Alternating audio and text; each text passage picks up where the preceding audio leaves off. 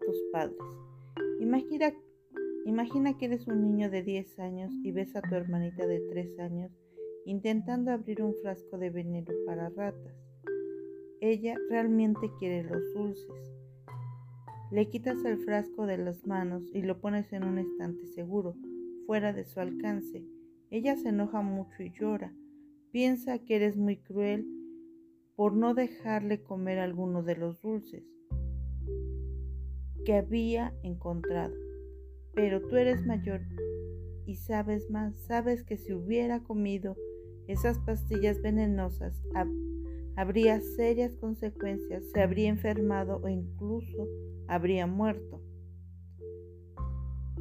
Obedecer a los padres a veces puede ser así. A veces tus padres te dicen que no puedes hacer algo que realmente quieres hacer o te quitan algo que quieres tener. Te molestas y quizás piensas que tus padres son crueles, pero ellos son mayores y tienen más experiencia que tú.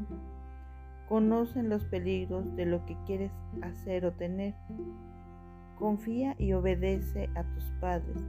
Respeta al padre y a la madre que Dios te ha dado. Ellos te conocen mejor y te aman más que cualquier otro adulto en todo el mundo. Obedece a tus padres rápida y voluntariamente, con un espíritu de respeto y amor, no simplemente porque tienes que hacerlo. Dios ve tu corazón, tu voluntad. El quinto mandamiento dice, honra a tu padre y a tu madre, a tu madre, para que tus días se alarguen en la tierra que Jehová tu Dios te da. Éxodo 20:12.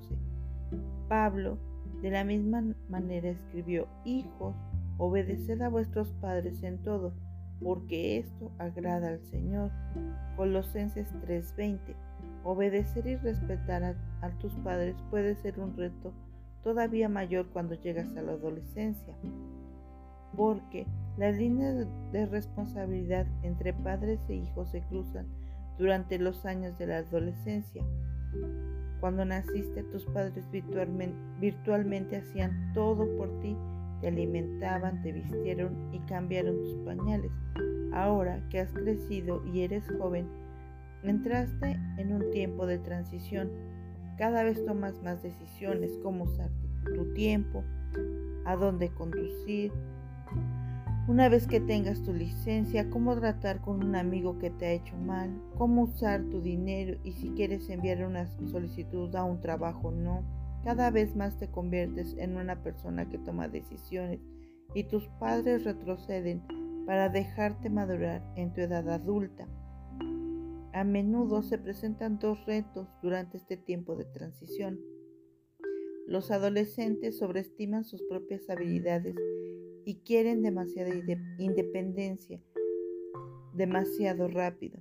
Muchos adolescentes son muy confiados porque aún no han experimentado muchas de las realidades de la vida y sus consecuencias. En otras palabras, los jóvenes quieren jugar con las pastillas venenosas de la tentación, comerlas y pecar porque no conocen las peligrosas consecuencias y piensan confiadamente, yo sé cuidarme. Los padres 2. Los padres tienden a resistir y dar muy poca independencia a sus hijos adolescentes. Esta resistencia a dejarlos ir viene del profundo amor de los padres y su preocupación por la seguridad y bienestar de sus hijos y su sentido de rendir cuentas a Dios. ¿Cómo puedes ayudar a tus padres a darte más independencia? Ganando su confianza. Cuando más confíen tus padres en ti, más fácil será que para ellos estar de acuerdo, con tus peticiones y darte más libertad para hacer cosas por tu cuenta. ¿Cómo puedes ganar su confianza? Sé honesto con ellos, incluso cuando has hecho lo incorrecto. Pide su permiso para hacer las cosas o cuando ocurre un cambio de planes.